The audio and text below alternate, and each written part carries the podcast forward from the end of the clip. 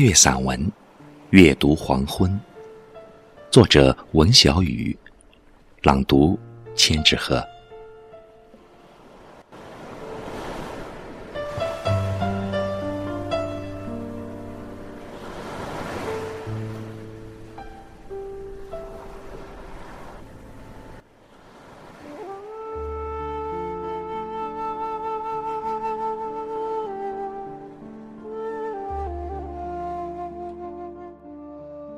一直想写写黄昏，其实我能写出来的是什么呢？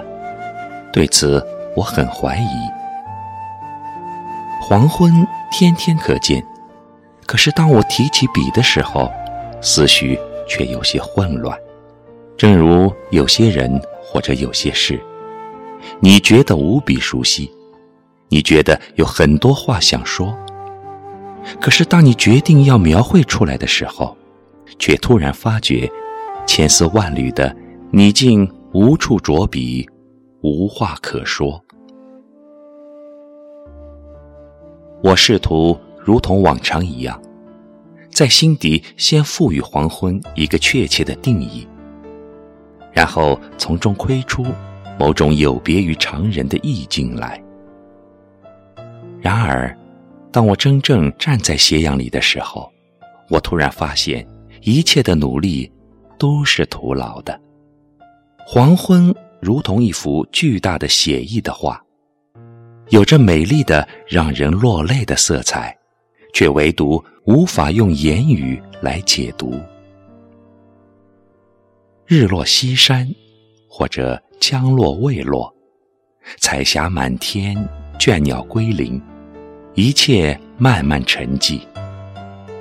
黄昏的每一次来临，总是这样的漫不经心。它没有朝阳的鲜艳夺目和生机盎然，也不同于正午日头的热烈刺眼和娇气逼人。我以为，黄昏那是一种更容易接近的温柔，仿佛思念中人的低语和歌吟。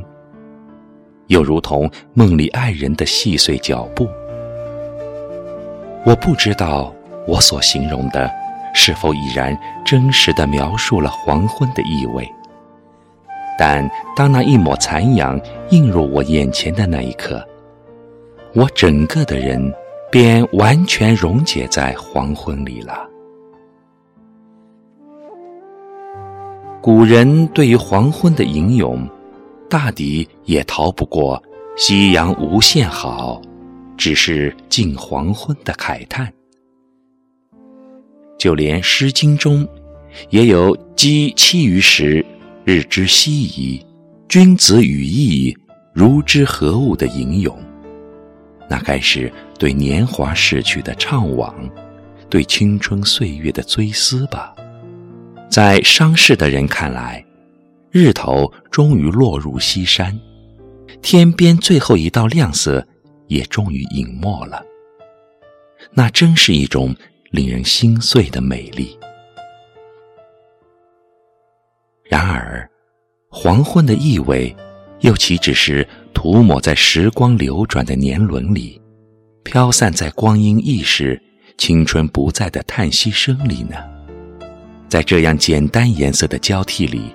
不知道寄托了多少普通人复杂的思绪和平静朴实的情怀。在我看来，解读黄昏是一项无比浩瀚的工程。从古到今，从天际之遥远到内在之清净，从青山之飞禽到大地之一草一木，沐浴在黄昏下。无一不折射出一股说不清、言不尽的余味，或悲或喜，或张扬或平静。黄昏是一首诗，黄昏是一幅画。看着其实自身也在诗情画意中阅读黄昏，同时也在阅读自己。阅读黄昏可以日复一日，而阅读自己。则需要一生一世。记得少年时候，也曾和某人相约一起看黄昏，看日落。可如今人生匆匆，琐事缠身，终成一梦了。